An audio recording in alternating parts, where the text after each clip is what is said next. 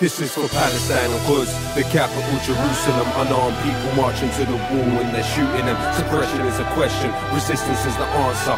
Long live Palestine, long live Gaza. Palestine and Quds, the capital Jerusalem. Unarmed people marching to the wall and they're shooting them. Suppression is a question, resistance is the answer. Long live Palestine, long live Gaza. Muito bom momento para você ouvinte. Tá começando mais um episódio aqui no Escuta História. E o episódio de hoje é o segundo do quadro Palestina Livre. É, lembrando que no primeiro episódio desse quadro a gente já falou um pouco sobre a Juventude Sanaúd, que está construindo o Palestina Livre junto conosco. Falamos sobre os acordos de 1993 e 2020, falamos sobre como funcionam as eleições na Palestina, sobre a falsificação da história e como essa é fundamental né, para o surgimento e consolida consolidação do sionismo. Então, se você ainda não conferiu o primeiro episódio do quadro, escute ele antes desse, beleza? Hoje vamos continuar aí construindo nosso Palestina Livre, discutindo principalmente sobre geopolítica, sobre sionismo e sobre organizações internacionais. E para esse episódio, tenho como convidado Matheus. Matheus, olá, se apresente para o pessoal. Olá para todos e para todas. Muito obrigado por me receber aqui. Bom, meu nome é Matheus Pérez, eu sou formado em Relações Internacionais, faço pós-graduação em Direitos Humanos nas Relações Internacionais e sou membro da Sanaúd, como, como o José falou antes. Sou membro da Sanaúd faz um, um tempinho já Conheci a Sanaúd por causa da minha pesquisa em relação à Palestina e, enfim, efetividade do, dos direitos humanos na, na Palestina, na questão da Palestina. E, enfim, conheci também por causa da Copa dos Refugiados, que aconteceu em Porto Alegre. Teve um time da Palestina pela primeira vez, muito interessante. Enfim, conheci, tive várias oportunidades de ter contato e aí me convidaram para fazer parte do grupo e hoje estou aqui representando a, a Sanaúde nessa, nessa temática tão importante. Obrigado, em nome da Sanaúde, por poder abrir esse espaço para nós e por poder estarmos discutindo sobre esse assunto tão importante que é a Palestina livre, né? Ô, Matheus, é, a questão palestina está muito presente nos noticiários, né? É, só que tem aquele grande problema que parte da população só tem contato com esse tema a partir de uma visão que, vamos ser sinceros, né, venhamos e convenhamos, na maioria das vezes tende a esconder as verdadeiras causas do conflito entre os palestinos e os sionistas. É, tem aquele grande, aquela grande questão, né, que a TV e alguns outros meios de comunicação, é, a visão que elas passam é uma visão tendenciosa e favorável a Israel. E quando isso acontece, os palestinos, os árabes, enfim, são apresentados simplesmente como terroristas, como bárbaros, como incivilizados. Já falei um pouquinho sobre isso lá no primeiro episódio do quadro, falei um pouquinho é, lá no episódio também um monólogo sobre orientalismo do Eduardo Said. E eu gostaria, sim, você já falou um pouquinho sobre sua aproximação com a Sanaúd, Conta mais para a gente como se deu essa aproximação, é, se, esse, como surgiu né, esse, seu, esse seu interesse, esse projeto de pesquisa, enfim. Conta um pouquinho mais para a gente sobre isso. Quando você começou a estudar sobre esse tema.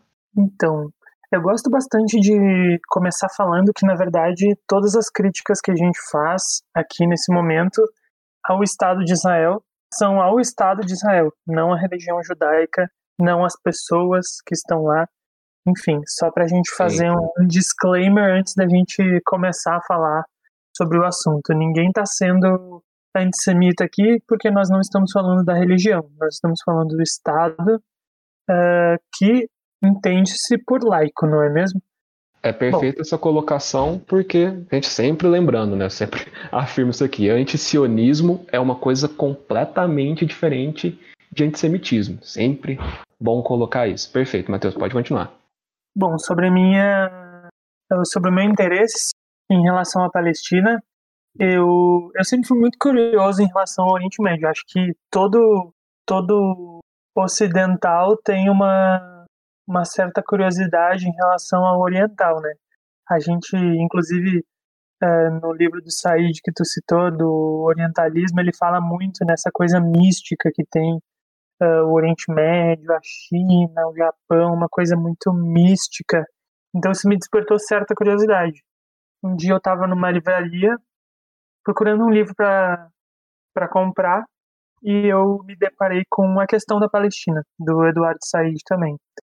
E a partir daí foi uma caixa de Pandora, né? Eu comecei a estudar bastante sobre o assunto, eu comecei a me interessar mais pela, por essa questão do, do Oriente Médio como um todo, e a Palestina em específico surgiu quando eu, logo quando o Trump resolveu mudar a embaixada dos Estados Unidos de Tel Aviv para Jerusalém.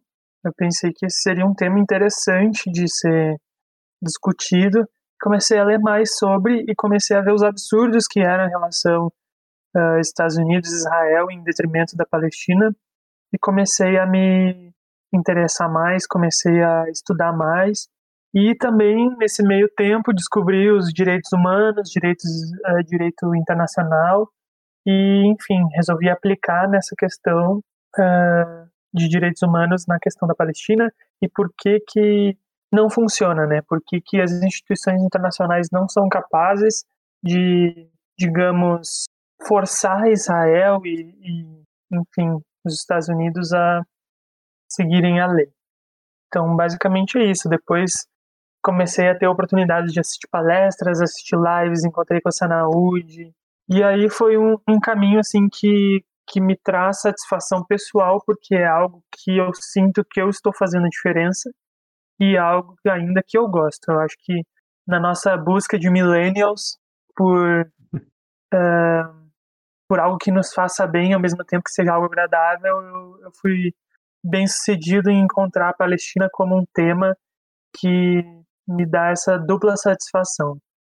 Eu acho que isso é uma coisa que une a maioria das pessoas, né, que se interessa por esse tema sobre a questão da Palestina, que assim é muito difícil você, é, a partir do momento que você começa a ler e ver coisas sobre, não se interessar a ponto de querer escrever, a produzir material sobre o conflito. Né? Eu acho que tudo isso une muito a gente nessa vontade de produzir conteúdo sobre.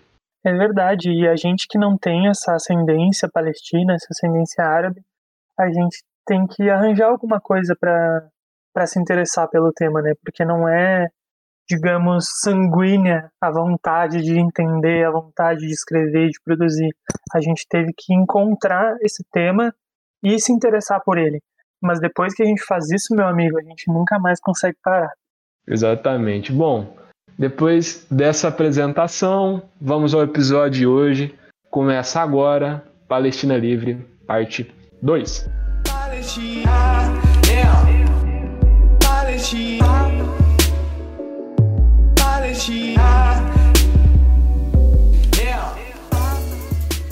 Bom, Matheus, é, para esse começo de conversa, seria legal já começarmos com o tópico de geopolítica, né?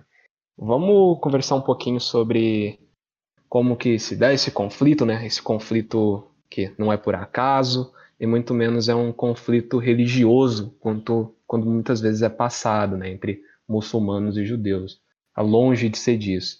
Está longe de ser isso. Então, vamos falar um pouquinho sobre esse conflito e também sobre a importância da região. Vamos sim. É muito importante que tu trouxe esse, essa frase de que não é um conflito religioso. De novo, eu quero, uh, quero reenfatizar esse, essa frase de que não é um conflito religioso. O que está em jogo, entre aspas, né, não é sobre ai, quem quem é a melhor religião, que os muçulmanos acham que os judeus têm que morrer, ou que os judeus acham que os muçulmanos têm que morrer. Não, não é isso que acontece. É muito mais complexo do que uma simples, entre aspas, questão religiosa. Existem muito mais coisas por trás e conectadas a esse conflito e a essa, a essa questão do que esse reducionismo que a gente vê em relação à religião. Mas antes de a gente falar do, do conflito propriamente dito, é importante também a gente estabelecer que a região do Oriente Médio como um todo e especificamente a região da Palestina é uma região bastante importante. Uh, não é por acaso que existe tanta gente envolvida nesse conflito. Só para ter uma ideia, assim, na Palestina especificamente passam as principais estradas que ligam o Egito à Síria. Então, veja, uh, lembrem do mapa e percebam como é distante o Egito da Síria. Então, para fazer esse deslocamento, é necessário passar pela Palestina. E por que, que é importante esse deslocamento? Justamente por causa do segundo ponto que eu queria trazer, que a vizinhança é rica em recursos como petróleo e gás, que a gente já está bem acostumado a ouvir. Né? Existe a Arábia Saudita, existe o Iraque, então são países que são vizinhos da Palestina, de alguma forma, uns mais vizinhos fronteiriços, outros por proximidade, mas não necessariamente fazem fronteira, mas que são ricos em petróleo e gás, que são recursos que são bastante disputados hoje no mundo e que são de um valor inestimável para o tipo de economia que a gente sustenta hoje, né? E além disso, algo que eu acho bastante importante também é que a região existe uma área de interesse, de, desculpa, influência, né? Então, a gente vê que uns países conseguem influenciar os outros em determinados assuntos. E da maneira que a gente está hoje nas economias, elas são cada vez mais é, interligadas, né? Cada vez mais dependentes umas das outras. Então, para a estabilidade, para manter o status quo, quanto mais influência um país ou um grupo de países consegue ter dentro de uma determinada região, mas vai ter essa essa esse status quo vai ser mantido. Então, esse capital político, essa influência na região, ela é muito importante, ela também é muito disputada pelos países justamente porque, como a gente viu, por exemplo, na crise do petróleo, uma vez que os países árabes resolvem fechar a torneirinha do, do petróleo, existem grandes possibilidades de causar uma crise mundial econômica. Então, bem resumidamente, assim, esse, esses são, na minha visão, os três principais pontos que são as, as coisas importantes da região e por que que existe essa, essa disputa territorial, política, enfim, sociológica nesse, nessa região em específico. É, o Matheus, e pensando nisso que você disse, vamos dar nomes, né? Quais são os atores é, in, diretamente envolvidos, indiretamente envolvidos? Quais são os atores internacionais, né? Os atores regionais que estão envolvidos aí nessa disputa?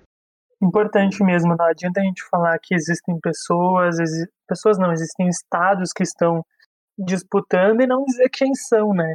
Eu acho que o mais Exatamente.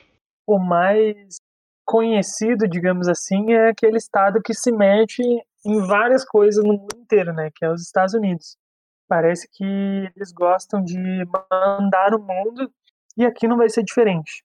Os Estados Unidos eles são fortes aliados de Israel, são também fortes aliados da Arábia Saudita, que é um ator regional.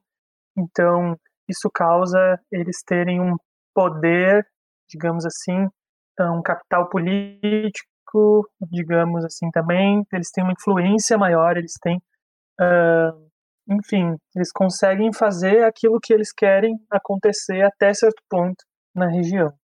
Em contraponto a isso, a gente tem também o adversário, entre aspas, histórico da, dos Estados Unidos, que é a Rússia. Na Palestina em si, não existe tanto esse enfrentamento entre Estados Unidos e Rússia. Mas, como nós sabemos, existe esse enfrentamento na vizinha da Palestina, que é a Síria. Né? Então, enquanto a Rússia for aliada ao governo Assad, o governo Assad é pró-Palestina, por exemplo. Então, enquanto o governo da Rússia sustentar o governo Assad, eles vão ser até certo ponto pró-Palestina. Mas é importante citar também que a Rússia procura uh, restaurar, não é bem a palavra, procura manter uh, suas relações com Israel de maneira mais pragmática. Assim. Então, eles procuram ser pró-Palestina até a página 2. Né? Então, quando, quando esse apoio à Palestina influencia nas relações Rússia e Israel, eles meio que se abstêm de, de alguma coisa e não, enfim, não se metem tanto no assunto. Então, resumindo o papel da Rússia, na Palestina em si, a Rússia não tem tanta atuação de enfrentamento contra os Estados Unidos quanto em outros países como a Síria, por exemplo. A gente vê também a China fazendo um certo papel de apoio à Palestina, né? A China é bastante aliada estratégica da Rússia, então segue no mesmo na mesma linha ideológica, assim, eles apoiam a Palestina, eles são a favor da criação do Estado palestino, por exemplo, mas ao mesmo tempo eles mantêm relação com Israel e, e valorizam bastante essa essa relação com Israel. E na questão dos uh, atores internacionais, eu acho que é importante a gente destacar a União Europeia. A União Europeia, sim, eu sei que eles são vários países e que cada um dos países tem um posicionamento oficial sobre a questão da Palestina, mas a gente vê que a União Europeia como um bloco, normalmente ela é liderada por alguns países. E esses países são basicamente a Alemanha, que é a maior economia da Europa, e a Grã-Bretanha, né, Reino Unido, que também, de certa forma, de vez em quando, agora que não é mais parte da União Europeia, não sei como vai ficar, mas, uh, enfim, tem liderado até quando era membro da União Europeia os, as, uh, as questões em relação à Palestina. E é interessante que a Alemanha, eu percebo que tem certo medo do enfrentamento com Israel. E isso impacta diretamente no, no, nas ações da União Europeia na região. Justamente por causa da Segunda Guerra, que a gente vai falar mais para frente, mas eles parecem que têm medo de serem uh, antissemitas de novo. Então, eles tomam a Alemanha toma muito cuidado com as atitudes que eles têm em relação à Palestina e em relação ao enfrentamento com Israel. E o Reino Unido, principalmente nesse, nesse último governo do do Partido Conservador, eles têm se aliado mais aos Estados Unidos e a Israel do que a Palestina. Então, já tiveram governos que foram mais pró-Palestina, por exemplo, o Partido dos Trabalhadores da, da o próprio Partido dos Trabalhadores da União da, do Reino Unido já foi mais pró-Palestina, quando era o Corbyn, o líder do Partido Trabalhista. Hoje, eles não são mais tanto. Então isso mostra como que o alinhamento do Reino Unido como um todo está muito mais voltado pró-Israel e pró-Estados Unidos do que pró-Palestina. No que tange a, as, aos atores regionais, a gente tem alguns que são chave para a gente entender nesse conflito, que é o Irã. O Irã ele é um país que ele é muito, ele tem bastante influência, né, nesse nessa região. Então, tem tanta influência para bem que os países que são pró-Irã, que são países que apoiam a causa do Irã, como países que odeiam o Irã. Nesses países que odeiam o Irã também tem, uh, tem atores que são bastante relevantes na região, que é a Arábia Saudita, os Emirados Árabes Unidos e o Catar. É interessante que a gente pensar que eles eram adversários até certo ponto da história, mas que hoje eles já são amiguinhos, digamos assim. Inclusive, essa semana teve o primeiro voo eh, de Abu Dhabi até Doha. Passou pelo espaço aéreo da Arábia Saudita. Isso foi de fato histórico. Teve um tratado assinado pelos uh, Emirados Árabes Unidos com Israel, inclusive, tratado de paz, digamos assim, de retomar as, as conversas diplomáticas que foi uh, que foi intermediado pelos Estados Unidos, o Jared Kushner, que é o emissário do governo Trump, que é, inclusive é o genro dele, né? É o emissário dos Estados Unidos para a região do Oriente Médio, postou uma foto andando de avião no primeiro voo comercial entre Abu Dhabi e Doha. Mostrando é interessante que... você ter falado isso, Matheus, desculpa te interromper, que realmente é histórico, né? Porque em relação à Arábia Saudita, é, há 72 anos né, não tinha um voo que passava pelo território indo sentido Israel. Então realmente é histórico, né? Uma coisa que ficou marcado. Em relação aos Emirados Árabes e esse esse anúncio né, de normalização das relações dos Emirados Árabes é, com Israel, tá rolando muito boicote né, de artistas árabes. É, tá, é, os Emirados Árabes vêm sofrendo muitas críticas né, em relação é, a esse acordo. Isso faz a gente pensar, você pode seguir seu raciocínio, mas depois a gente já vou encaixar mais uma pergunta para você em relação a aquela ideia de que todos os árabes são unidos. Eu gostaria que você falasse um pouco sobre isso também.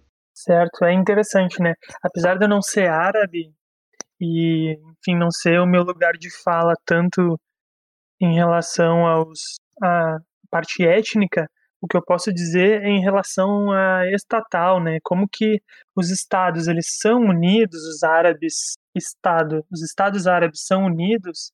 Então, é complexo a gente dizer isso, né? Porque hoje em dia a gente vê que existe uma, uma guinada em, e que a maioria das coisas está sendo polarizada, né? Então, mas não, hoje os árabes não são unidos. É interessante que mesmo que os Emirados Árabes sejam unidos, o que são unidos são os Emirados, não os árabes, né, nesse caso. Mas a gente vê que existem países como a Arábia Saudita, a gente vê como a gente falou, né, dos Emirados Árabes, do Catar até o Bahrein, por exemplo, o próprio Egito, o Egito passa por uma modificação, uma transformação de, de governo que é bastante emblemática, assim. A gente vê que o, o Egito ele passou pela Primavera Árabe porque fazia parte, porque enfim tinha uma ditadura na visão das pessoas que estavam protestando, conseguiram tirar a ditadura do poder, foi um governo eleito democraticamente e agora sofreram um outro golpe e, enfim, o Sisi está diretamente conectado com essa realidade dos Estados Unidos, justamente porque ele uh, deu um golpe em relação, uh, deu golpe que tirou um grupo político que era adversário dos Estados Unidos do poder. Então a gente vê que o, o mesmo Egito de Nasser e do pan-arabismo que foi falado com o Youssef na, na, no episódio anterior, o mesmo Egito, o mesmo Egito do Nasser hoje é liderado pelo Sisi, que é pró-Estados Unidos. Da mesma forma, a gente vê o Bahrein, por exemplo. O Bahrein foi quem recebeu a conferência de assinatura do Acordo do Século, que de acordo não tem nada e muito menos do século, né? Então, a gente vê que esses países que eu entendo como mais ocidentalizados, digamos assim, que, que é os Emirados Árabes, o Catar e o Bahrein, são países uhum. que não têm mais tanta identificação com, com a cultura árabe por causa, enfim, de N motivos, de investimentos estrangeiros, enfim. Eu vejo que esses países que são mais ocidentalizados, entre aspas, bem grande, eles tendem a, ou a tendência atual é deles se aliarem mais aos Estados Unidos e Israel. E esse acordo que foi assinado é, essa semana, semana passada, foi bastante emblemático em relação a isso, né? Eles tinham disputas históricas em relação a diversas coisas e por intermédio dos Estados Unidos eles resolveram ser amigos de novo, fazendo voo comercial e tudo mais. Como tu falou, mais de sei lá, mais 70 anos em conflito, do nada resolveram se aproximar. Enfim, é algo que, que eles se entenderam, mas que puxa muito um gancho para uma coisa que eu acho que é o principais motivos que tem unido eles nesse sentido, que é aquela verdade, aquela frase famosa do inimigo do meu inimigo é meu amigo, né? Então a gente vê que o Irã ele tem o poder de fazer as outras pessoas odiarem ele, inclusive unindo inimigos de outrora. A gente vê que a Arábia Saudita, uh, o Emirados Árabes, o Catar, eles estão se unindo muito em resposta ao, ao poder que o Irã, na cabeça deles, tem na região. Veja, não estou dizendo que o Irã não tenha uh, certo poder, mas muitas vezes os estados entendem que um determinado estado tem um poder e muitas vezes ele não tem. Mas, enfim, essa questão de uh, rivalidades históricas, o Irã tem com a Arábia Saudita, o Irã tem com Israel, então acaba reduzindo para essa frase do inimigo do meu inimigo é meu amigo. Então, é uma aliança muito mais uh, pragmática, talvez, ou uma aliança muito mais uh, por interesse nesse sentido, do que por eles serem realmente parceiros, né? E os Estados Unidos, ele obviamente vai endossar esse essa nova aliança justamente para mostrar como ele está preocupado, enfim, resolver os problemas do Oriente Médio, porque eles entendem que é um problema só, né? Eles não entendem que, enfim, são são diversas situações que acabam entrando umas nas outras e que fazem cada coisa ser de uma complexidade diferente. Já que a gente falou dos Estados Unidos, é interessante a gente prestar atenção nesse nessa próxima eleição que vai acontecer em novembro, né? Meu minha percepção é de que em relação à Palestina não vai mudar muita coisa.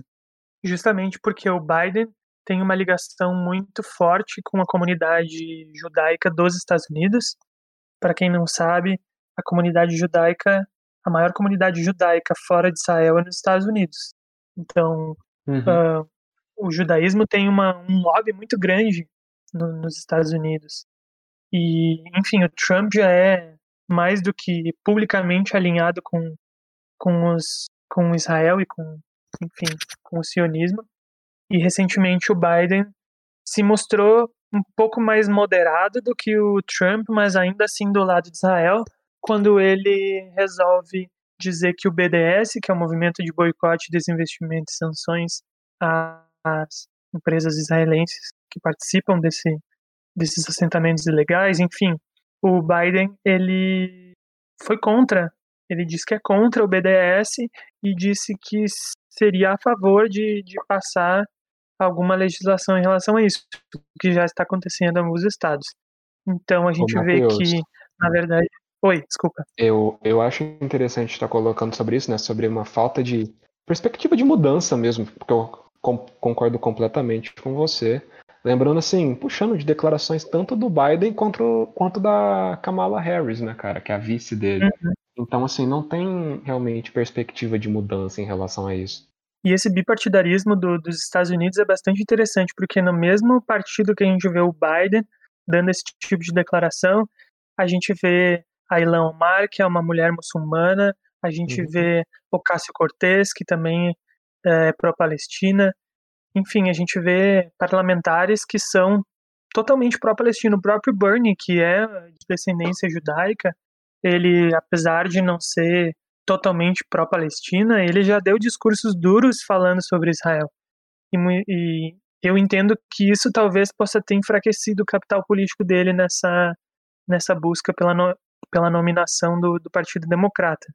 Então a gente vê que muda o partido, mas as figuras continuam iguais, né? Isso independente de ser Estados Unidos, a gente vê isso também em outros países, né? Mas enfim, nos, nos Estados Unidos é bastante icônico, bastante é, claro também que a nossa perspectiva em relação à Palestina não vai mudar muito, não. Eu achei bem interessante também quando você falou né, sobre esses países ocidentalizados. Eu acho bem interessante essa, esse termo, né, árabes ocidentalizados, porque a gente pode ver isso de várias formas, né, essa ocidentalização desses países, na estética, é, na própria cultura cultura, na forma de agir, na forma de se alinhar né, na política internacional, é, é possível ver essa ocidentalização. Uma coisa também que é, é importante deixar para o ouvinte, em relação ao Irã e o conflito com outros países, principalmente com os Estados Unidos, eu acredito que é o episódio 7 do podcast. Eu falei um pouquinho sobre a morte do Kazim Soleimani no começo desse ano e o conflito aí entre Irã e Estados Unidos. Justamente esse fato acentuou ainda mais o conflito, né? Exatamente. os Estados Unidos, desde a da inauguração do Trump, tem se afastado cada vez mais do Irã. Já era bastante afastado e hoje já virou mais do que um rival histórico. Saiu de acordo nuclear com o Irã, ordenou, como, como tu falaste, a, a morte do, do chefão Suleimani. O assassinato então, do Suleimani. Exato, exato. A gente vê que se tornou muito mais do que do que o aceitável, né? Ah, não que adversários históricos sejam aceitáveis, mas a gente sabe que de fato isso existe. Existem estados que são, por N motivos, uh, não diria tão inimigos, mas são adversários, digamos assim, concorrentes por um, por um mesmo motivo, enfim, mas ultrapassou a barreira do aceitável já. Muitas vezes de ambos os lados, né? Eu não gosto, não gosto de usar essa expressão de ambos os lados porque a gente normaliza muita coisa. Mas tu ordenar a morte uhum. de um de um líder do outro país, por pior que ele seja, não faz parte do que eu entendo como aceitável.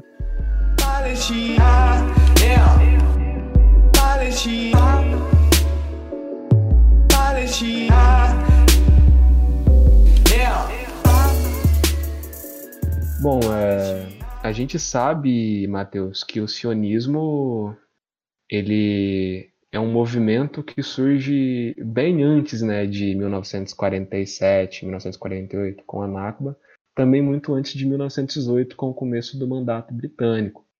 Ele vai começar ali se desenvolver é, e crescer, principalmente na Europa, é, no final do século XIX, com o aumento do nacionalismo judaico, e essa ideia, né, assim, num primeiro momento de buscar uma terra para os judeus, né, e, e depois isso daí vai se desencadear, é, principalmente naquele livro do, do Theodor Herzl, que é o livro O Estado Judeu, foi publicado em 1896, que assim sintetiza né, essas ideias básicas do sionismo e que vai falar principalmente dessa necessidade, é isso assim que eu acho importante a gente falar nesse momento do episódio, essa necessidade de apoio de, grande, de grandes potências, né, grandes potências imperialistas é, para concretização do projeto de Estado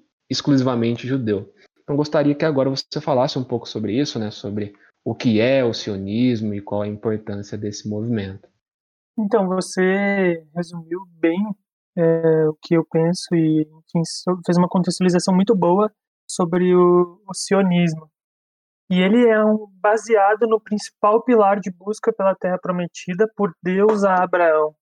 Então, lá nas escrituras, a gente, se a gente for ler na Bíblia, a gente vê que Deus prometeu uma terra para Abraão, onde ia, enfim, uh, onde ia ser uma resistência, onde ninguém, nenhum inimigo ia, ia afligi-los e tudo mais. E desde então, esse movimento tem se baseado nessa, nessa premissa.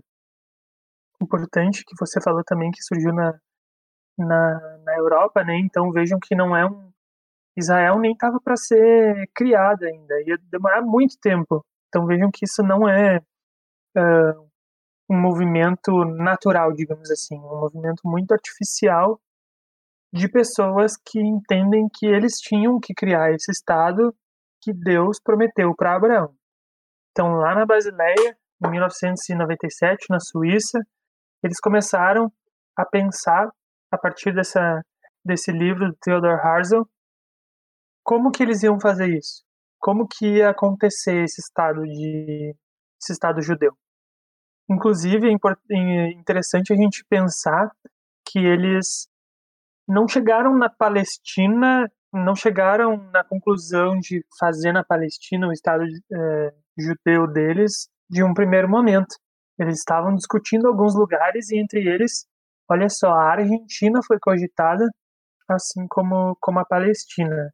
E o Sudão também. Uh, a gente estava trocando ideia sobre isso antes do episódio e é, conversando assim, né? Ainda eu, eu brinquei com o Matheus, eu falei, ah, os meus amigos historiadores ficariam bravos é, de eu ter passado tempo gastando no e se, e se isso tivesse acontecido, né? Não existe si na história. Mas a gente gastou um tempo de conversa falando, né? Como que seria esse Estado judeu se fosse mesmo na Argentina, se fosse no Sudão, mas enfim, o lugar acabou sendo escolhido como a Palestina. Exatamente. E tem dois motivos principais assim que que o sionismo escolheu como lugar a Palestina. O primeiro motivo é porque, enfim, nas escrituras a gente vê que os judeus já habitaram por lá, então seria um retorno dos judeus, mas também, por que não na Argentina? Porque na Argentina já havia a influência dos Estados Unidos. Então, nas relações internacionais a gente fala sobre uh, o guarda-chuva de poder, né? Então, a América do Sul, América Central, América do Norte, eles estão sob o guarda-chuva dos Estados Unidos. Então, para eles não ia fazer muita diferença se se uh, o Estado judeu fosse na, na Argentina. Agora, o Estado judeu sendo na, no Oriente Médio, onde é a Palestina, lá eles não tinham tantos aliados naquela época que isso estava sendo pensado, né? E Estados Unidos e União e Grã-Bretanha especificamente pensavam muito sobre isso, sobre a influência que eles iam ter. Apesar de estar no mandato sob o mandato britânico, uh, posteriormente, se pensava muito na influência que esses países teriam na região. Tanto que até hoje os Estados Unidos chama uh, Israel como única democracia do Oriente Médio, né? Então, por isso que acabou sendo na Palestina, por um, um, uma inclinação religiosa, digamos assim, e a outra por questão de influência política. E nesse sentido, é importante a gente estabelecer que quem é que, quem são os pensadores do sionismo? Porque hoje a gente vê que o expoente do sionismo, pelo menos em Israel, é o Netanyahu, né, que é o primeiro-ministro atual do, do Estado Sim. de Israel. E a gente olha para essa figura peculiar e a gente vê um fanático tal como Bolsonaro e como Trump. Um cara de extrema direita que não está nem, nem um pouco preocupado em, enfim, com as outras pessoas, a não ser o que ele acha que é certo. Mas nem sempre foi assim. O início do sionismo e o início da criação do Estado de Israel se dá uh, através de expoentes como o próprio Theodor Herzl, Ben Gurion, que são expoentes do Partido dos Trabalhadores de Israel. Veja só. Então, eles implementaram muitos uh, conhecimentos e muitas teorias uh, marxistas na criação do Estado de Israel. Então, esses pensadores eles eram uh, essencialmente de esquerda. E por que, que eu acho importante a gente falar isso? Porque a gente pensa que sionismo é um fenômeno de direita, mas não. O sionismo ele independe de viés político ou de onde você está nesse espectro. Uh, justamente essa essa prova do, desses pensadores mostra que independe de inclinação política. Mas... A gente estava conversando sobre isso também, né, Matheus? É, isso apresenta bastante como essa leitura por parte deles em relação a, a Marx, enfim, é uma leitura completamente errada, né? Porque Totalmente. o sionismo, é, em sua essência, é uma ideia colonial. É, sionismo e imperialismo são duas palavras com o mesmo conteúdo. E uhum. se você for pegar ali entre 1896 e 1897, nos escritos né, do Theodor Herzl, você vai ver que, apesar de esse Estado ser exclusivamente judeu, ele deve defender os interesses das potências imperialistas. Né? Então, assumindo claramente aquele papel de civilização contra a barbárie, né? de, do homem civilizado é, contra o homem civilizado que seriam esses árabes. Justamente isso se concretizou. Não posso te dizer até que ponto essa, esse fato foi influenciado pelo sionismo, mas uh, isso se concretizou na famosa Declaração de Balfour, né? Famosa para quem estuda sobre o assunto, mas talvez nem tão conhecida para quem não não não se aprofunda nesses, nesse tema mas basicamente a Declaração de Balfour foi um emissário do governo britânico que era quem recebeu, literalmente recebeu, o direito de mandar na, na região da Palestina, digamos assim, depois da, da queda do uh, Império Otomano. Otomano. Uh, então, o governo britânico manda esse emissário, que é o Lord, uh, Lord Rothschild, para para ver como é que era a questão lá e tudo mais na Palestina. Desculpa, na verdade, o emissário era Balfour e ele escreveu essa carta para o Lord Rothschild. É, o, o Matheus, só para eu saber, para a gente seguir aqui a conversa, você também vai falar sobre o, o, o Chain Wiseman, que é um nome muito complicado de se pronunciar, já aqui na declaração de Balfour? Não estava pensando nisso especificamente. Ah, não, beleza, gente. E você, eu posso complementar a sua fala, mas lembrando assim, seguindo para a gente já falar sobre a declaração de Balfour e encerrando essa parte do Herzl, pra, se não ficou claro, gente, esse movimento sionista é o objetivo né, central quando a gente pensa sobre o, é, o movimento sionista ali no final do século XIX. É, em nenhum momento esse Estado é, vai levar em conta é, a opinião e o pensamento dos palestinos que viviam naquele território. Tem até uma, é, um trecho famoso né, do Herzl falando sobre isso, que é, não se deve se preocupar é, em relação ao entendimento com os palestinos locais. Né? Não deveria ter uma discussão entre, é, a, é, sobre a criação desse Estado com os palestinos locais. Mas a criação desse Estado ele seria feito através da aliança né, com essas potências, e ele nem fala assim potências imperialistas, mas a potência dominante no momento. Então, assim, uhum. o Estado vai ser criado através dessa aliança né, com, com grandes potências. Exatamente. E, naquele caso, servindo ao imperialismo. Exatamente. Em nenhum momento, e acredito que até hoje, jamais se, uh, se preocuparam em perguntar para os palestinos o que vocês acham desse assunto.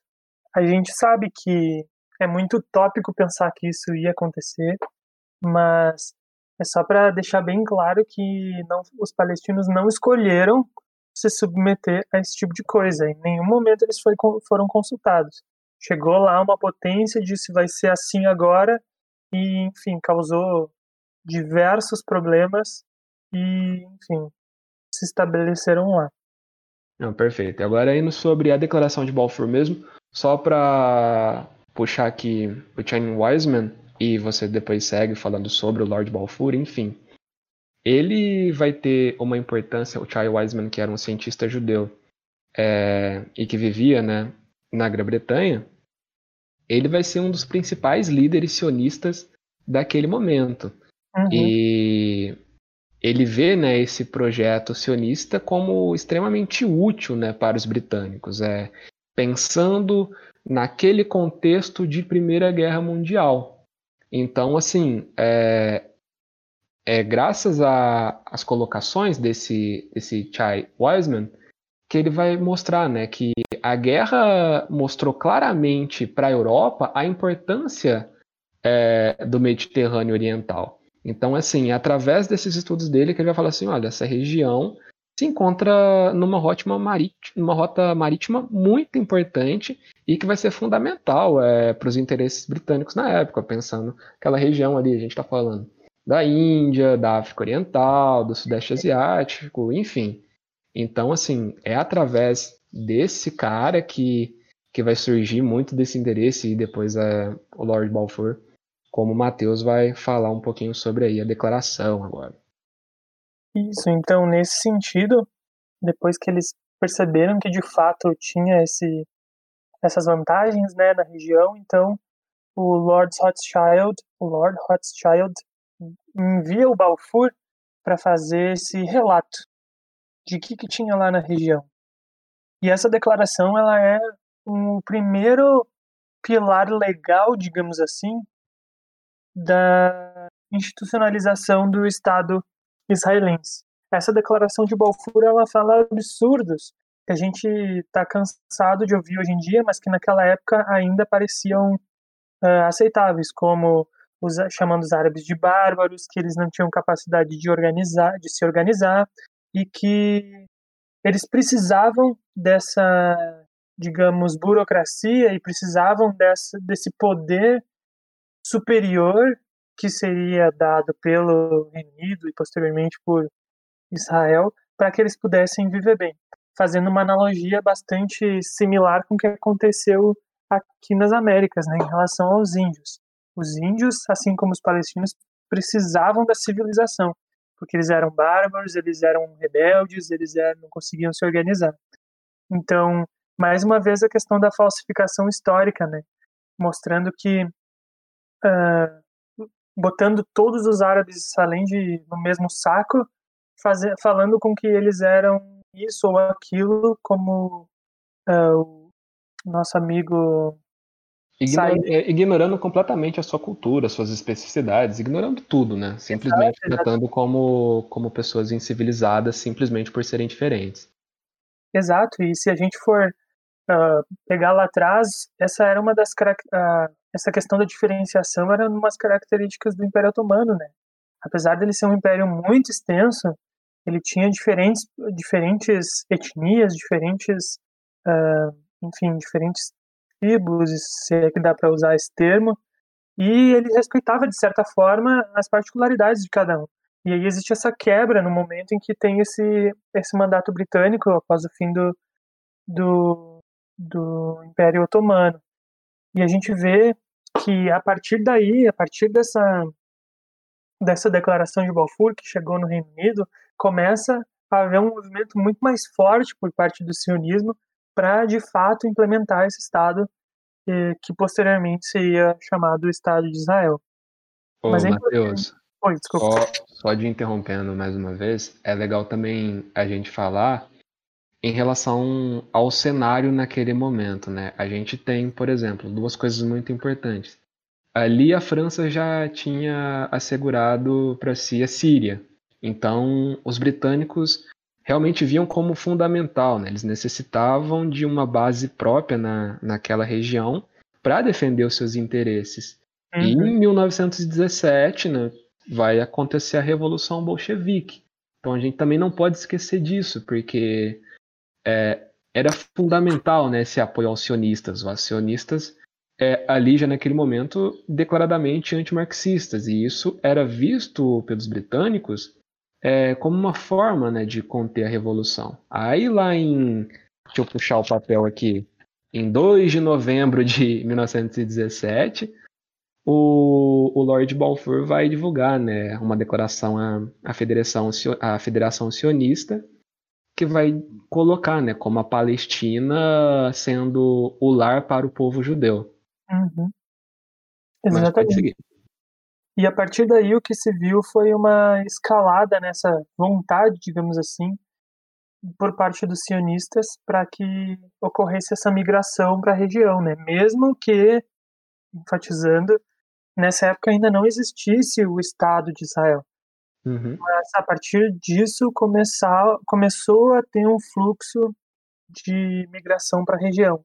Mas é importante estabelecer também que isso não era algo da religião judaica justamente porque tinham judeus, principalmente da, das colônias soviéticas e, enfim, das, daqueles países mais, digamos, tradicionais, mais, não é tradicional, mas mais uh, ortodoxos, os judeus mais ortodoxos, eles não queriam, eles não queriam ir para Israel, uh, desculpa, para a região onde hoje é Israel.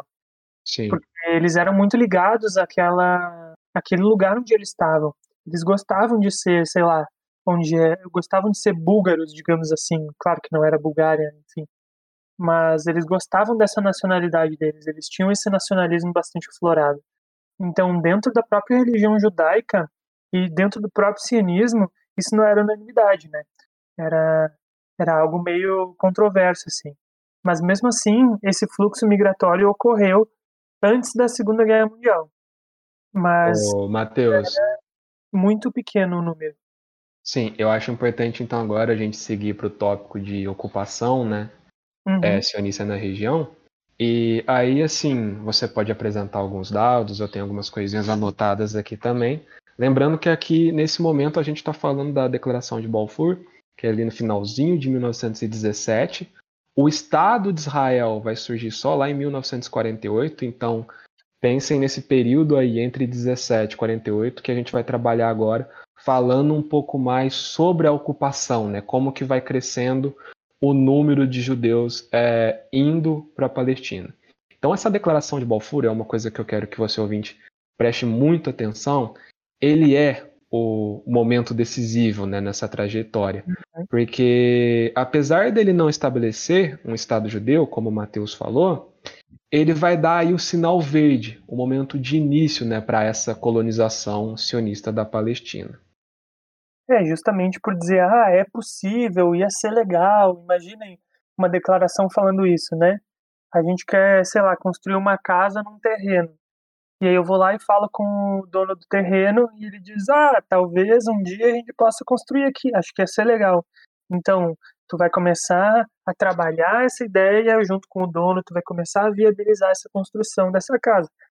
Exatamente a mesma mesma coisa com esse com o Estado de Israel. Claro que é uma coisa muito mais grandiosa do que uma casa, que envolve muito mais coisas, mas quem era o dono, entre aspas, daquela região era o Reino Unido, e o Reino Unido já tinha dado, digamos, um ok para ser construído o uhum. Estado de Israel lá.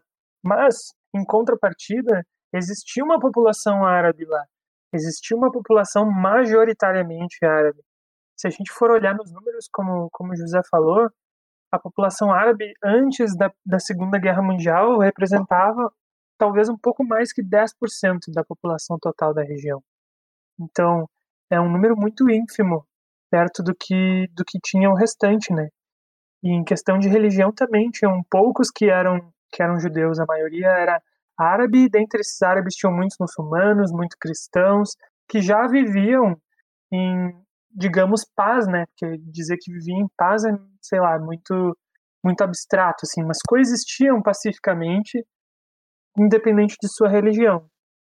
É interessante, Matheus, porque assim, segundo os, a, alguns dados aqui que eu trouxe para o episódio de hoje, nesse momento a Palestina ela estava ocupada é, por volta de 600 mil árabes palestinos. Então o que a gente pode perceber durante é, esse pós na né, decoração de Balfour?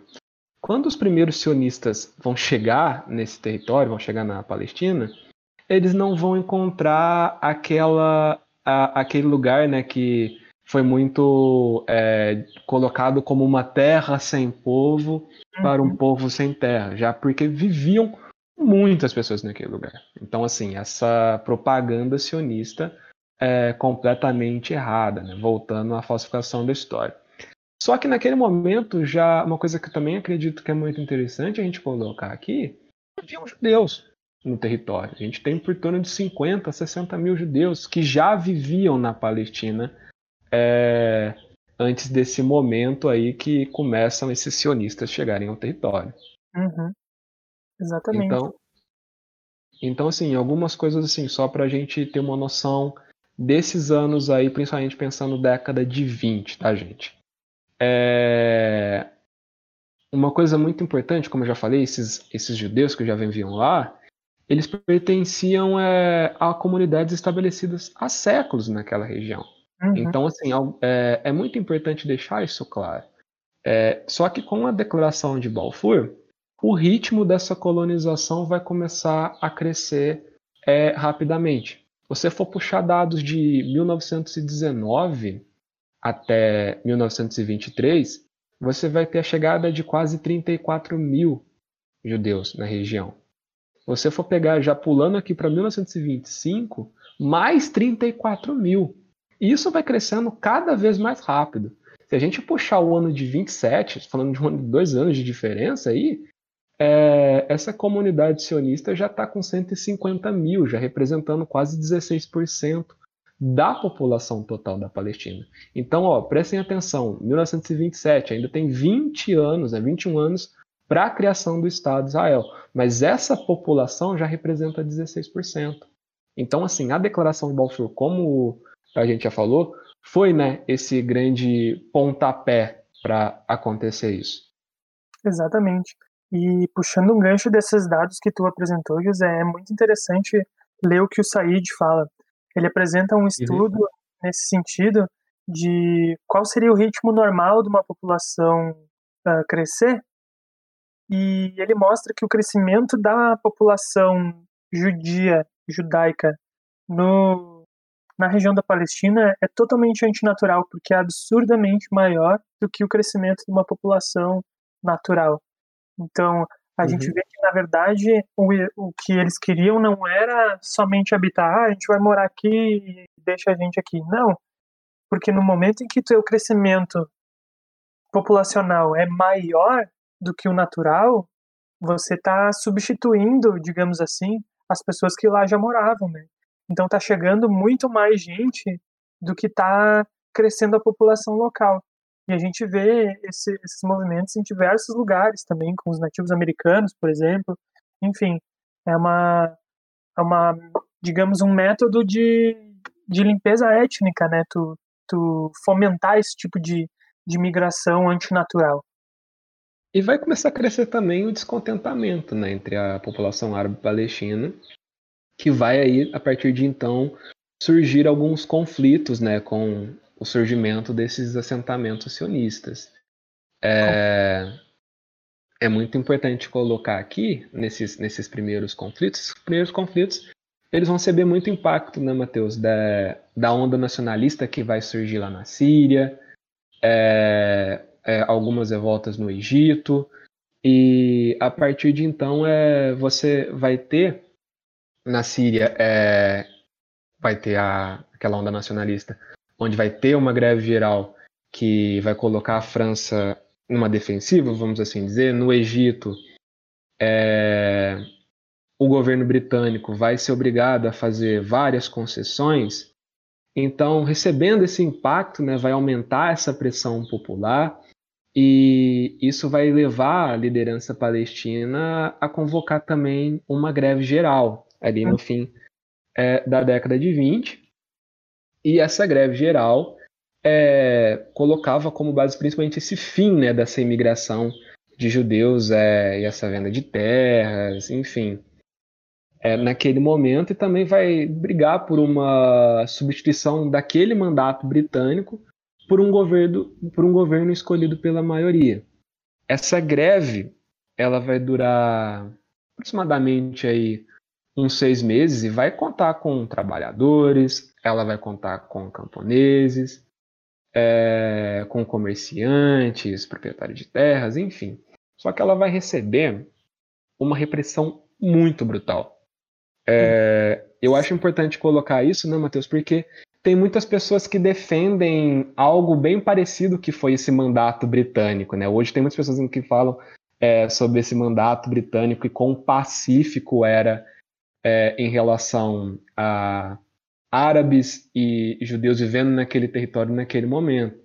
Mas uhum. não, a gente não tem como colocar isso, eu acredito ser completamente errado em pessoas que têm esse ponto de vista, pensando nessas repressões. É, os britânicos eles vão é, punir coletivamente, vão fazer confinamentos, vão destruir cidades praticamente por inteiras, é, e já naquele período ali a gente tem é, em torno de 30 mil soldados britânicos naquele território.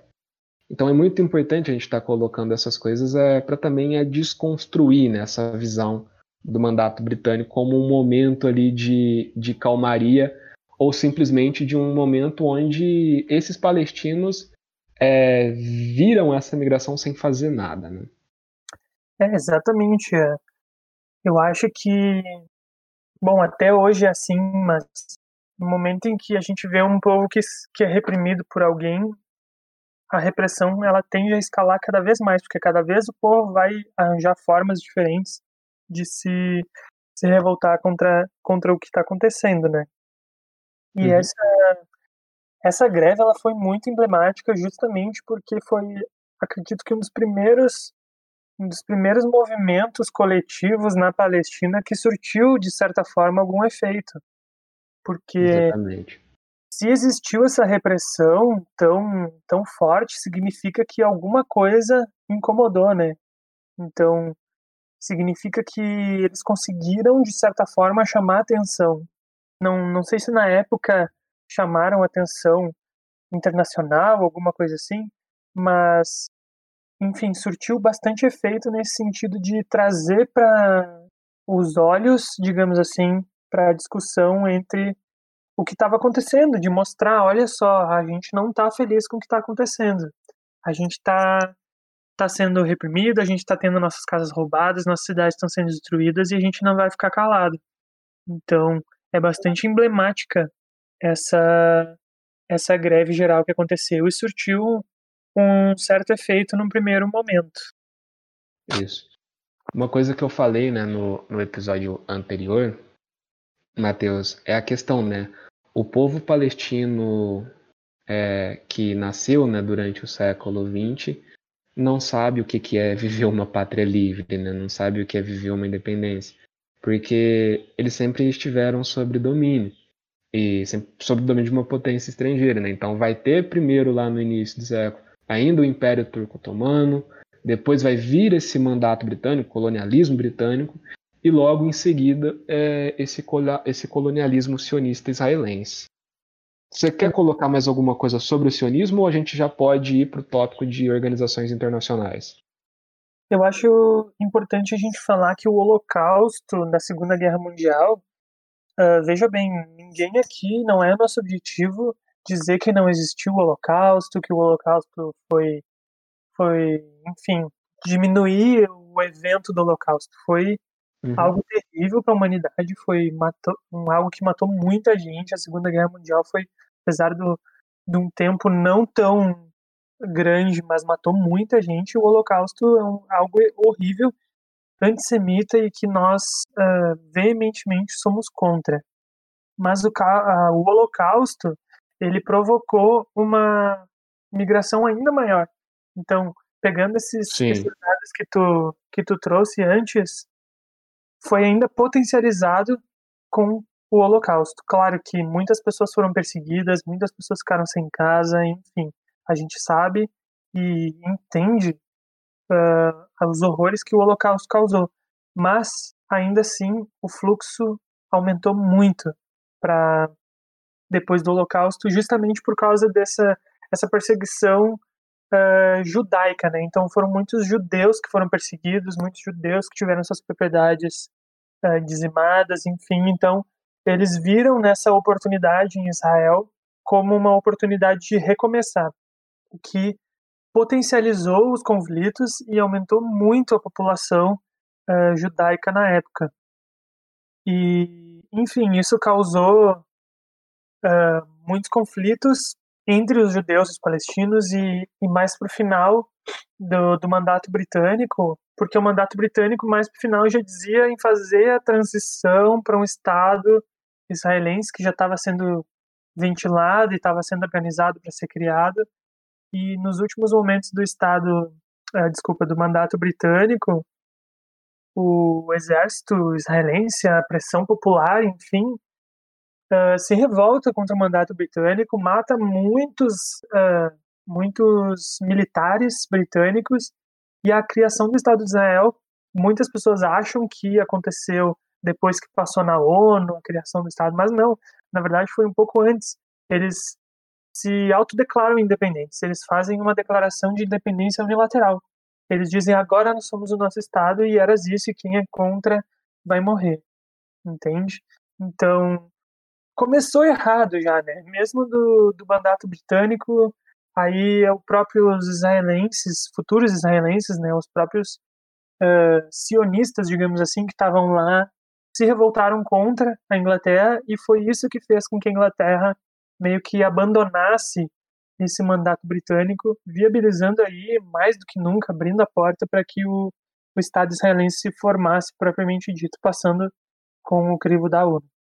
É importante você ter colocado isso, né? Porque por conta né, desse aumento aí, desse, desse crescimento de judeus da, na Palestina, você vai ter grandes porções né, de terras ocupadas é, por eles, você vai ter a criação de uma base econômica exclusivamente judaica, você vai ter a, o surgimento né, de um aparato militar bem significativo também, também construído muito com a ajuda da Grã-Bretanha, então, é, de forma geral, a gente pode colocar né, que por conta desse cenário, lembrando que a gente está falando de cenário de Segunda Guerra Mundial, é, acabou se dando a possibilidade, né, as bases necessárias para a construção e constituição desse tão desejado Estado, estado judaico exclusivo. Exatamente. E, e se hoje você vê uh, esse estabelecimento todo. Não que eu seja, que eu acredite que o Estado de Israel tenha que acabar. Eu sou contra o Estado de Israel. Não, mas se você vê hoje, não existe mais a possibilidade de não considerar o Estado de Israel como um Estado, digamos assim. justamente porque se passaram mais de 70 anos de ocupação, então já está muito bem estruturado o território deles como Israel. O que não se vê na Palestina muito por causa da repressão que eles fizeram para que isso não aconteça, né? Sim. Então, para o governo israelense, para seus aliados, o status quo é ótimo. O status quo é de como vai, como tá, né? Como tá é ótimo, justamente porque o Estado israelense é super bem estabelecido e o Estado da Palestina é utópico, não existe e não tem possibilidade de, de ser criado. Então, aí existem subterfúgios, né, como o Acordo do Século, como os acordos de Oslo, que tiveram com certeza o seu valor, mas que nunca de fato conseguiram efetivamente fazer com que o Estado palestino tenha a mesma solidez do que o Estado israelense teve sempre.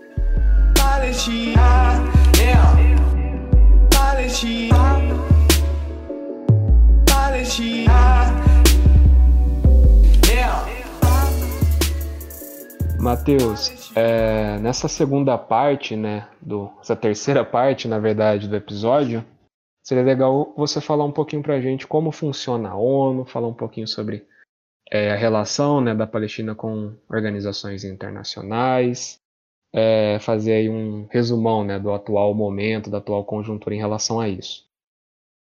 Certo, é bastante interessante a gente pensar nessa grande organização, né, que muitas vezes a gente fala bastante da ONU, mas não faz a mínima ideia como ela funciona. Então, antes da gente entrar propriamente dita na, na parte ONU Palestina, só queria fazer uma contextualização de como que funciona a ONU, que eu acho legal para o nosso ouvinte entender mais ou menos como funciona. Esse não é o meu objeto de estudo especificamente, mas eu vou fazer um resuminho assim a grosso modo de como que funciona para vocês poderem entender.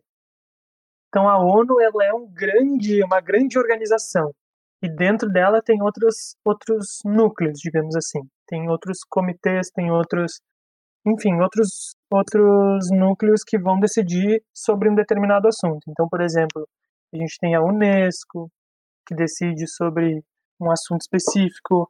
A gente tem Unispal, que decide sobre Palestina, a gente tem Unicef, que decide sobre outra coisa completamente diferente. Então, para cada temática, digamos assim, a ONU tem um órgão específico que, que vai, digamos, liderar essa, essa discussão. Para o âmbito político, digamos assim, eles têm dois comitês ou conselhos que são os mais importantes. O primeiro, que é o Conselho de Segurança da ONU, que é o, digamos, a, diretoria da ONU, porque né, é restrito, não é todo mundo que pode entrar e, enfim, são eles que tomam as decisões. Todas as decisões que a ONU toma têm que passar pelo Conselho de Segurança, a fim de ser algo com poder, né? Porque existem as, as decisões dos outros comitês e dos outros grupos que tem certo poder, mas o que passa pelo Conselho de Segurança é algo mais crítico, digamos assim. Por exemplo, a questão da invasão ao Iraque nos Estados Unidos, pelos Estados Unidos. Isso passou pelo Conselho de Segurança e foi negada a possibilidade dos Estados Unidos invadir o Iraque. Mas aconteceu mesmo assim. Então, nesse sentido, vocês já veem qual é o poder da ONU. Muita gente acha que a ONU é uma polícia do mundo, né? mas não é. Então, nesse Conselho de Segurança passam diversas coisas, mas que são coisas mais críticas. E nesse conselho existem os cinco membros permanentes, que são China, Rússia, Estados Unidos, França e Reino Unido. Esses cinco nunca mudam. Os outros membros do conselho, eles são rotativos, e aí é dividido por, por continente. Tem tantas vagas para a América do Sul, tantas vagas para a África, enfim além do membro permanente. Esses membros permanentes eles são especiais porque eles têm um poder de veto. O que é esse poder de veto? Digamos que o país do José resolva que quer invadir o meu. Só que eu sou um membro permanente, então eu tenho poder de veto. Então eu posso dizer, eu não estou de acordo com essa invasão, então ela não vai acontecer. Esse é o veto. E pode ser para qualquer assunto. Pode ser, sei lá, invasão dos Estados Unidos no, no Iraque, como falei anteriormente, como pode ser uh, sanções à Coreia do Norte, por exemplo, que aconteceu já. Então, esse poder de veto, ele não deixa algo acontecer. Então, esse poder ele tem sido usado ostensivamente, mesmo que isso seja contra o, o estatuto, digamos assim, do, do Conselho de Segurança. Por exemplo, os Estados Unidos já vetou 43 resoluções contra Israel até 2015. Hoje deve ser bem mais. Mas até 2015 ele tinha usado 43 vezes o poder de veto numa, num assunto que, que envolvia Israel. E outro órgão bastante importante da ONU é a Assembleia Geral, que aí sim tem todos os países, todos entre aspas, né? Porque Palestina, por exemplo, não, não é considerada um país propriamente dito para a Assembleia Geral, mas enfim, isso é discussão para outra história. Uh, e nesse, nessa Assembleia Geral são levantados pontos para mandar para o Conselho de Segurança ou são votadas outras resoluções também. Ô, Matheus, as... é importante, pensando na Assembleia Geral da ONU, foi ela que lá em 1947 né, recomendou a partilha da Palestina em um Estado judeu e em um Estado árabe, certo? É, você já pode caminhar para falar um pouquinho sobre isso, a partilha e a resolução dos dois estados? Claro. Uh, então, esses órgãos eles emitem esses documentos que chamam resoluções, que é o que, que eles decidiram sobre determinado assunto. Existe esse movimento de passar da Assembleia Geral para o Conselho de Segurança, ou o Conselho de Segurança propor que a Assembleia Geral fale sobre alguma coisa, enfim. Mas teve essa sessão da Assembleia Geral que votou sobre a criação do Estado de Israel, inclusive, a, a título de curiosidade, a sessão foi presidida pelo Oswaldo Aranha, que era o emissário do Brasil na época, e onde o tema da questão era criação do Estado de Israel, votos em favor e votos contrários. Então, como a gente sabe, foi votado a favor, então surgiu a, a resolução 181, que é a resolução da partilha que dividia a Palestina entre dois estados, como José falou, um estado árabe e um estado judeu, sendo o estado judeu ocupando um pouco mais de 50% do, do território e o estado árabe ocupando um pouco menos que 40%. Então vejam, naquela nossa discussão anterior sobre sobre fluxos migratórios, sobre a proporção de, de judeus e, e árabes, uh, não serviu de nada, né? Porque ainda assim, nessa no advento da resolução 181, ainda assim existiam muito mais, não digo muito mais, mas existiam mais árabes do que judeus na região. E mesmo assim, o Estado judeu ocuparia 50 e tantos por cento, e o Estado palestino, ou o Estado árabe, 40 e poucos por cento. Ô, então, Matheus, só para ilustrar bem esses dados, eu estou com eles aqui na minha frente agora é, para o ouvinte que gosta de ouvir dados, é, o, o, Estado judeu seria 56,4% do território, enquanto o árabe seria 42,9%. Lembrando que nessa conta aí vai entrar também a cidade de Jerusalém, que ficaria 0,7% da área total, né? É, sendo administrada pela ONU, por ser um local considerado sagrado por cristãos, judeus e muçulmanos. Mas uma coisa importante também que você colocou, Matheus, é que além de ficar com a maior parte do território, é, também esse Estado judeu ficariam com é, os lugares de terras mais férteis, né? É importante a gente lembrar isso. Exatamente. Então, para vocês verem como os ingênuos acham que não houve um estudo em relação a isso, e aí fizeram a partilha meio a meio, entre aspas, mas eu sou meio cético em relação a isso. Eu acho que tudo isso foi planejado, né? Eu acho que o movimento sionista se articulou muito bem nesse sentido para decidir aonde que, que esse Estado ia, ia ser.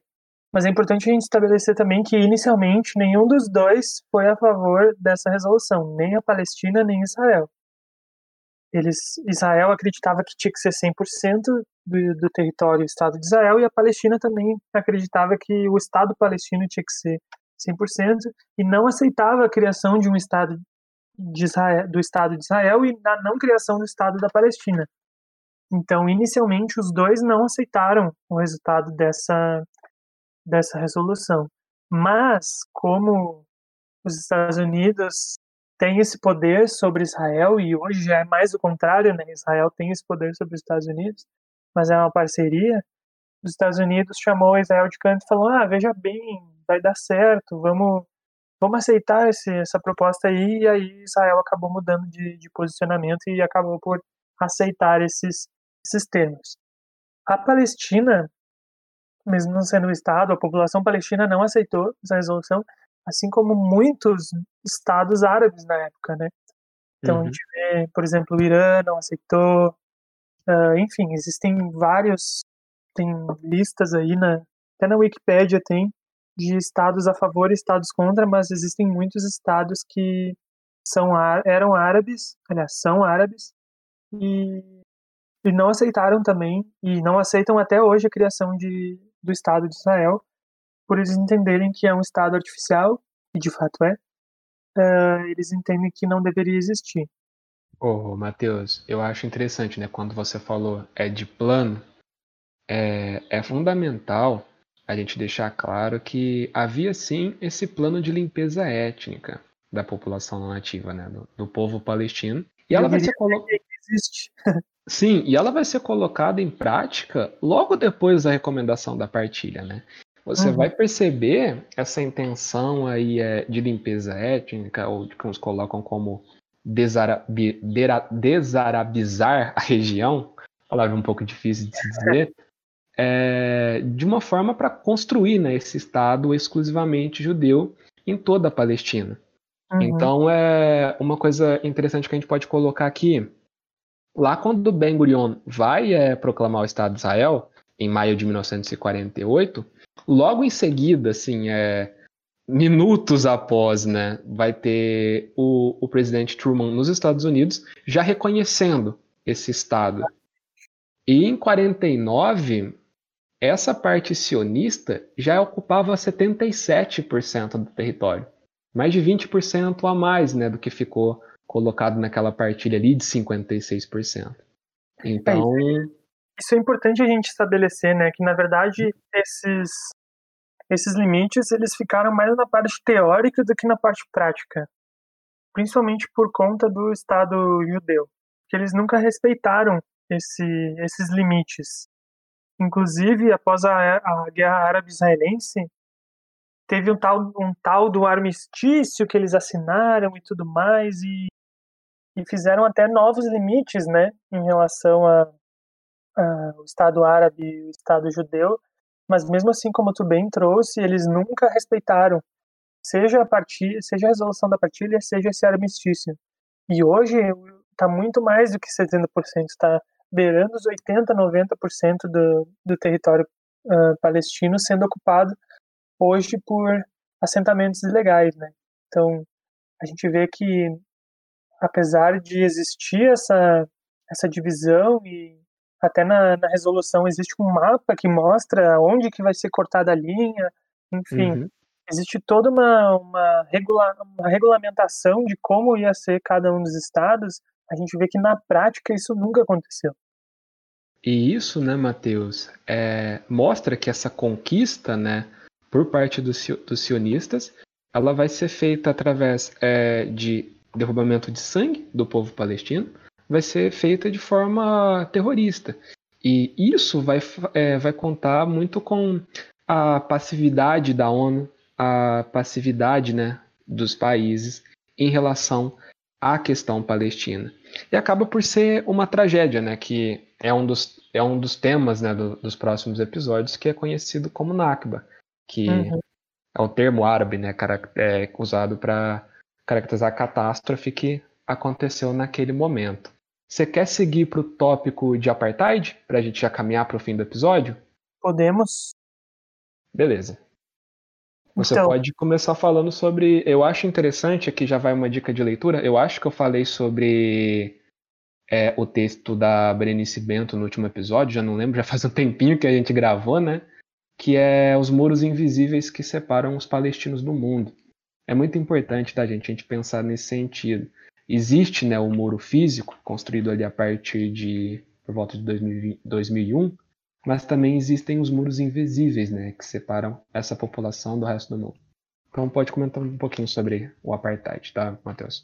Inclusive esse muro físico que existe, ele está ultrapassando os limites que foram estabelecidos nesse armistício.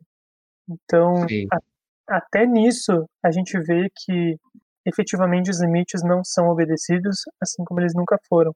Esse muro ele divide cidades, divide famílias, divide populações, enfim, é algo que, que é uma tragédia, verdadeiramente uma tragédia para a humanidade e que passa despercebido, como você bem falou, pela ONU, que acaba se sustentando no poder que ela nunca teve, né?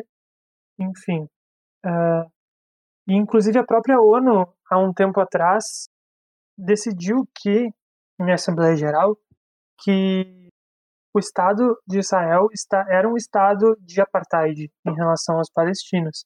Essa resolução foi aceita pelos membros da, da Assembleia Geral, para vocês verem que era só uma questão de conceito, não que isso tivesse alguma implicação, ou que ah, os países poderiam intervir em Israel para acabar com o apartheid. Não. Na verdade, era só uma questão de conceitualização. O Estado de Israel é um Estado de apartheid em relação aos palestinos. Porém, essa resolução ela foi retirada da, da, foi invalidada também pela Assembleia Geral alguns anos depois. Mas a gente vê muito falar sobre apartheid na África do Sul, né? A gente ouve os horrores que eram a segregação racial na, na África do Sul.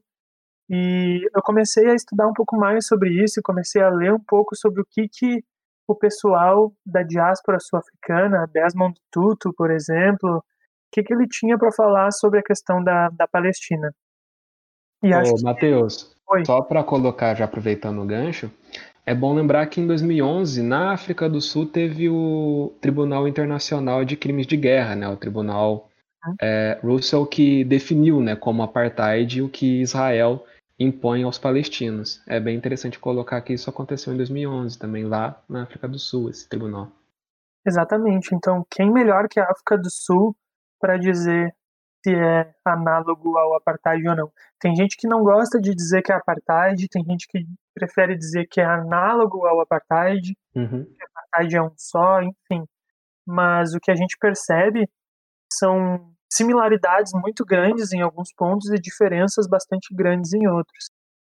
É, a segregação, que na, na África do Sul era racial, na Palestina, na região da Palestina, é muito mais étnica, né? Então, esse é um dos motivos pelo qual muitos palestinos não aceitam, uh, enfim, morar, trabalhar, fazer qualquer tipo de coisa sobre uh, o governo israelense, porque não existe a nacionalidade uh, não existe a nacionalidade palestina dentro da instituição Israel. Então muitos muitos palestinos que estão lá são chamados árabes.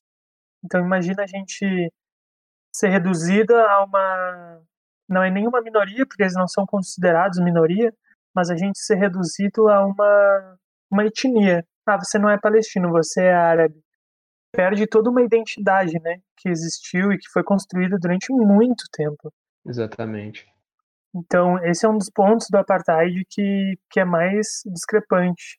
Existe, existem palestinos que não podem votar nas eleições, mesmo havendo um partido árabe, por exemplo, no, no Knesset, que é o parlamento israelense. Existem os checkpoints que permitem ou não pessoas passarem. Então, por exemplo, se eu quero entrar em Gaza, eu não posso porque eu tenho que passar por um checkpoint antes. E no checkpoint o cara vai me olhar, vai me perguntar o que, que eu quero fazer lá. Ou às vezes nem vai me perguntar, ele só vai olhar e vai dizer, não, tu não vai entrar. Principalmente se eu for palestino, sabe? Então, é uma um muros, como você falou muito bem, essa analogia da autora de muros invisíveis e muros visíveis. Isso é o cerne da, da, do regime de apartheid que que Israel existe, que em Israel existe. Por exemplo, existem agora similaridades com o apartheid da África do Sul, existem estradas na, na região da Palestina onde só transitam carros com placa israelense. Não pode transitar carro com, com placa árabe ou placa palestina. Existem uh, como eu falei, existem gray areas, né, áreas cinzentas em relação à nacionalidade, que tu não vai ser palestino, tu vai ser árabe, tu vai ser o quê? Tu não vai ter essa nacionalidade. Da mesma forma que, que na África do Sul existia uma certa, uh, uma certa confusão proposital nessa questão de, uh, de nacionalidade, né? E o pertencimento, eu acho que é a principal coisa, porque a gente gosta de, de pertencer a algum lugar, seja nossa família, seja nosso nosso país, nosso estado. A gente gosta desse sentimento, o ser humano gosta desse sentimento de pertencimento e o ser humano precisa. E aí tu tá num lugar onde tu não vê pessoas que nem tu, tu não pode fazer certas coisas por causa de onde tu vem. Enfim, isso é, é um regime bastante excludente e que não tem uh, intenção de mudar, sabe? A gente não vê uma tentativa de Israel de, de mudar esse, esse aspecto. Na verdade, o contrário, eles tentam mascarar esse aspecto apartheidico, digamos assim, do, do seu Estado, fazendo pinkwash, por exemplo, que é quando esse, eles se utilizam de pautas LGBTQIA+, para mascarar outros abusos de direitos humanos que, que eles cometem. Digamos que Tel Aviv é considerado uma das principais capitais uh, eh, LGBT, né? Então, eles fazem paradas e tudo mais. É, não só em relação às temáticas LGBTs, mas também em relação ao veganismo, à liberação da maconha. Foi uma coisa que a gente estava até conversando essa semana no grupo lá da Sanaúd, né, Matheus? É que é, páginas aí que tem muitas pessoas que adoram e eu que eu simplesmente tenho completa aversão, que nem Quebrando Tabu, outras páginas assim, uhum. é, comemorando né, esse pinkwashing, falando sobre essa distribuição de maconha em, no território de, de Israel e ignorando completamente né, o massacre de palestinos que acontece todos os dias, podemos assim dizer. E Exato. o Youssef, no primeiro episódio, Matheus, você foi falando, eu lembrei disso, né? Ele comenta sobre a questão do, dos checkpoints em relação à nacionalidade, né? Tem, teve uma parte que a gente estava conversando sobre isso, ele falou, tem, dependendo do lugar, é melhor você falar, eu sou brasileiro, apresentar o passaporte, né, como brasileiro, falar sou descendente de palestinos ou sou palestino, né? Porque hum. assim você consegue é, transitar nesses espaços de uma forma mais tranquila. Só para a gente encerrar, Matheus, é, voltando em relação ao muro, que é uma coisa também que muitos ignoram, né, que existe um muro que separa famílias nesse território, é, esse muro ali ele vai começar é, a ser construído, ser é, o governo israelense vai apresentar ao parlamento né, essa proposta de construção de uma barreira física ali por volta dos anos, no começo dos anos 2000, e eles vão usar é, como é, argumento, né, que isso seria por questão de segurança. Uhum. Mas não é, obviamente não é. Ele vai dividir né, Cisjordânia ao meio ele não vai só separar famílias, ele vai anexar terras férteis aos territórios de Israel. Tem uhum. essa questão também. Então é muito importante estar colocando isso.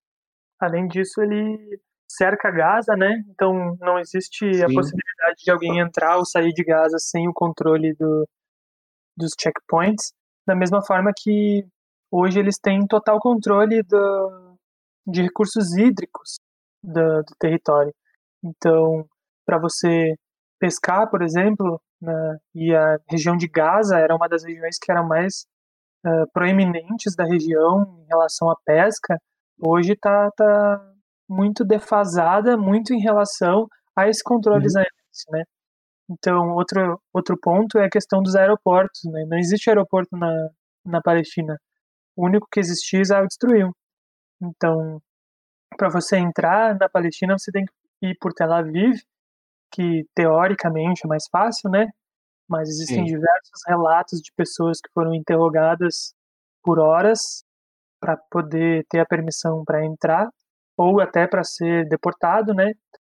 da, ou então você entra pela Jordânia, que é um caminho muito mais uh, longo, digamos assim, e talvez até um pouco mais perigoso, porque pode existir o questionamento da, do, dos checkpoints também, né, de por que, que você está desviando o caminho.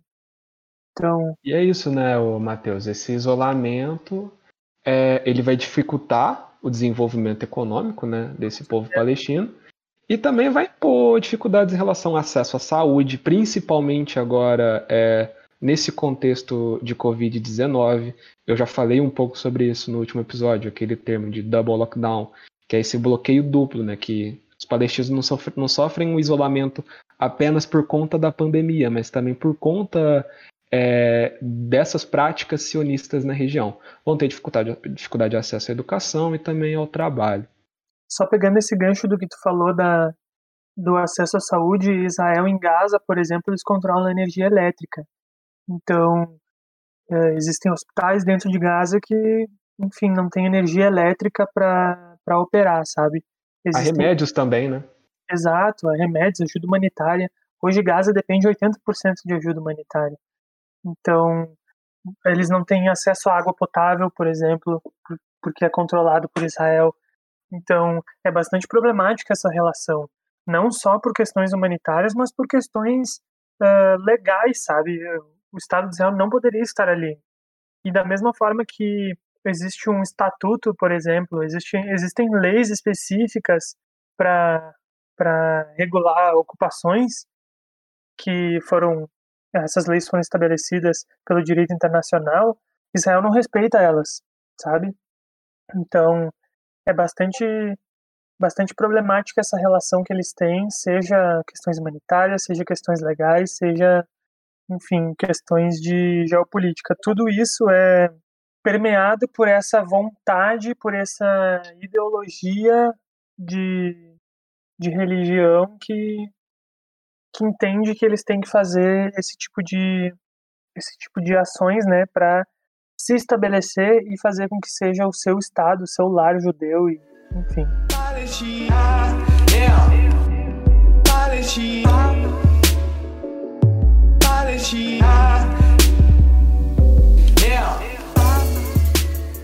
Bom, pessoal, esse episódio foi um pouquinho mais longo do que a gente imaginava, por isso tem algumas perguntinhas que foram feitas é, pelos ouvintes que a gente pensou um pouquinho melhor sobre elas e são perguntas que dão é, tema para episódio, né, Matheus? Então a gente não vai ignorar essas perguntas, não. Elas simplesmente vão virar episódios é, exclusivamente para elas, né? Não deixar simplesmente no final desse aqui. Também são, melhor ainda. É, são perguntas que geram uma discussão, aí dá para fazer episódios realmente incríveis sobre ela agradecer todas as perguntas né, que vocês estão mandando e elas são muito importantes para a gente construir as pautas, é, pensar em convidadas e convidados.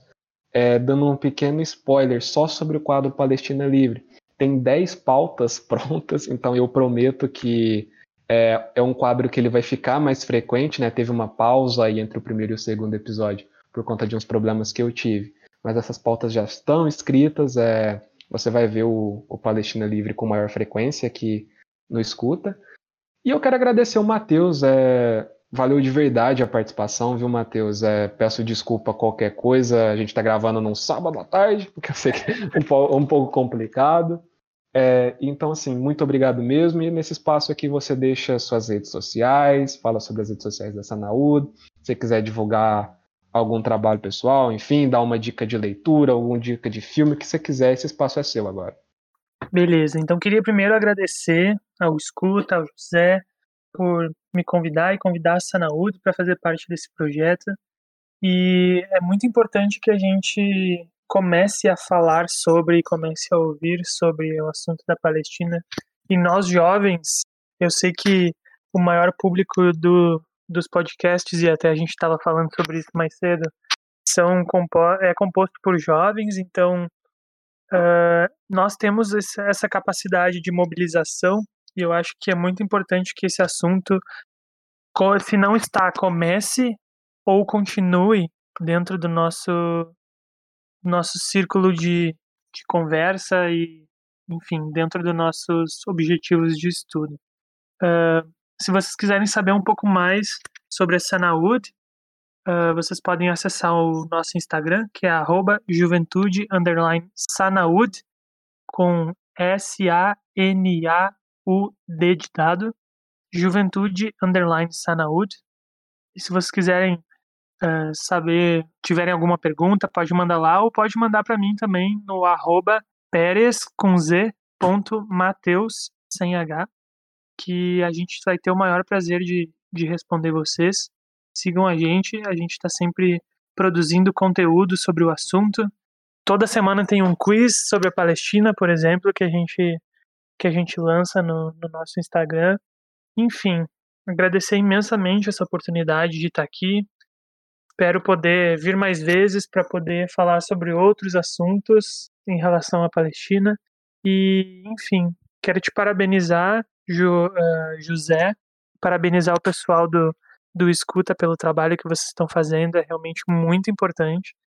E, enfim, se vocês quiserem contar comigo sempre, para mim vai ser ótimo estar falando sobre o assunto e como já deu para perceber, eu gosto muito de falar, coincidentemente ou não, o episódio mais longo é o meu, mas enfim, estou sempre à disposição do escuta, José, pessoal, ouvinte, contem comigo para dúvidas ou para participar em algum, algum projeto, alguma algum evento que vocês tiverem em relação à Palestina.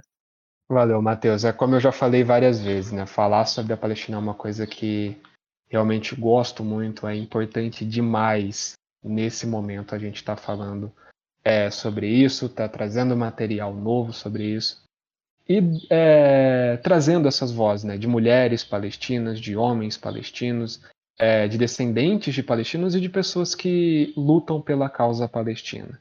E só parafraseando o Rogerinho do Ingá, é, o jovem gosta de tatuagem, de letra de música, urso, Zé Klein e podcast. Então, siga o Escuta História nas nossas redes sociais. São espaços onde você pode nos conhecer melhor, você pode mandar dúvidas, sugestões e, quem sabe, participar de algum episódio. É, o nosso Instagram é o escutahistoria.podcast. Temos a página no Facebook, que é, que é Escuta História Podcast. E também estamos agora no Twitter, que é o arroba Escuta História. Bem mais simples esse. É, também temos o nosso site, que é o www.escutahistoria.wordpress.com. E se você quiser, me siga no Instagram, Ist de História Figueiredo, tudo junto, Ist Figueiredo. E como eu sempre falo no fim do episódio, é, mande dúvidas, sugestões, críticas construtivas. É a tua opinião que vai dar vida a esse podcast sempre. Muito obrigado e até o próximo episódio do Escuta História. Tchau, tchau. Seu tchau, tchau, Matheus. Tchau, tchau, tchau. This is for Palestine and Quds, the capital Jerusalem. Unarmed people marching to the wall and they're shooting them. Suppression is a question, resistance is the answer. Long live Palestine, long live Gaza. Palestine and the capital Jerusalem. Unarmed people marching to the wall and they're shooting them. Suppression is a question, resistance is the answer. Long live Palestine, long live Gaza. All you see is war every time you turn your head. There's bloodshed on the floor. Mother cries, who cries for her this time? There's truth between these walls. See the lies between the lines they hide. Where the bullets coming from? From the tyrants dressed in our disguise. I'ma ride until the end, even if I gotta push back for all my friends. Cause you know that I'm a fighter, let me see a lighter. And we not gonna stop the Palestine is free. But still you know that I'm a ride until the end, even if I gotta push back for all my friends. Cause you know that I'm a fighter, let me see a lighter. And we not gonna stop the Palestine is free. Taught to not love, taught to be blind, taught to not care. Tell me what's real. Borderlines, military despair. How to exist if there's no rights to be human in fear? And if you take away your home, where's the heart supposed to live? Taught to not love, taught to be blind, taught to not care. Tell me what's real. Borderlines, military despair. How to exist if there's no rights to be human in fear? And if you take away your home, where's the heart supposed to live?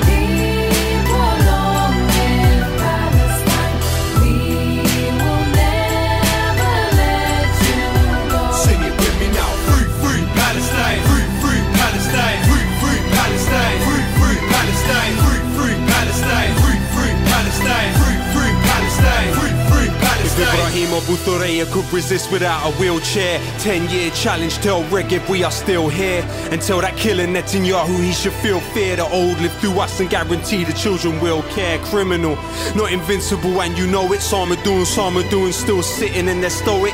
May not feel us with you when you listen to our poems. You inspire humanity, your resistance is heroic, regardless of talk. Here's time we answer the call. Through your strength of spirit, you provide example for all. How to live, how to love when attacked from the clouds above. Loud and clear, the songs you sung can't be drowned by the sound of guns. Won't just watch your tragic times through a satellite dish. The least that we can give you is an anthem like this. They panic tried to analyze and sanitize this, but we love you more than ever. Still, Palestine lives.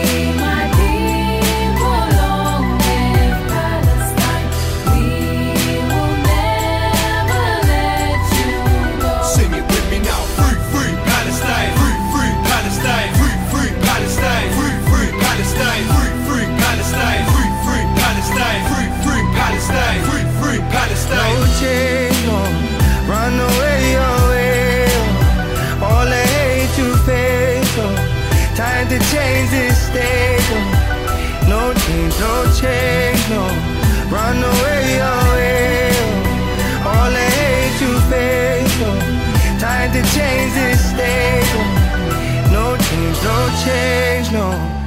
Continuing oppression of the Palestinians, encircling of the people of Gaza, the killing of civilians, the burning of homes, the daily oppression, the theft of land, the apartheid system, in the West Bank where there are two road systems, and I've been, and I'm sure you have, and you see the, the, the Israeli road, you see like a, a, spanking new highway with just the settler cars going backwards and forwards.